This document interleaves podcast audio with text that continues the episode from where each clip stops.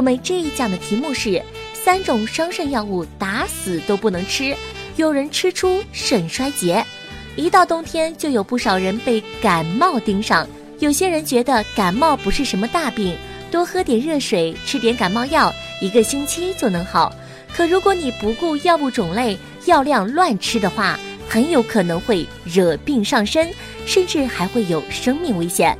对于肾病患者来说，感冒可能会引起病情复发，因此尽量避免感冒。如果不小心感冒了，不要乱用药物，防止药物损伤肾脏，加重病情。下面三种常用药物很伤肾，肾友用药时要小心。解热镇痛药，通俗的说就是感冒药、止痛药。感冒药比如安乃近、酚安咖敏片、对乙酰氨基酚、复方盐酸伪麻黄碱缓释胶囊；止痛药如布洛芬、银朵美辛、奈普生、双氯芬酸钠制剂、复方对乙酰氨基酚片、塞来昔布等都可能造成肾损害。咱们比较常用的抗生素就是头孢类的药物，长期大量服用会引起肾脏损害。还有一点值得注意，服用头孢类的抗生素后，七天以内不能喝酒。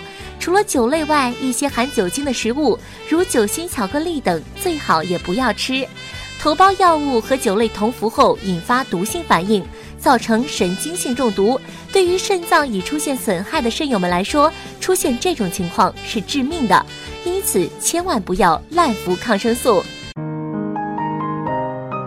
如果大家在两性生理方面有什么问题，可以添加我们中医馆健康专家陈老师的微信号：二五二六五六三二五，免费咨询。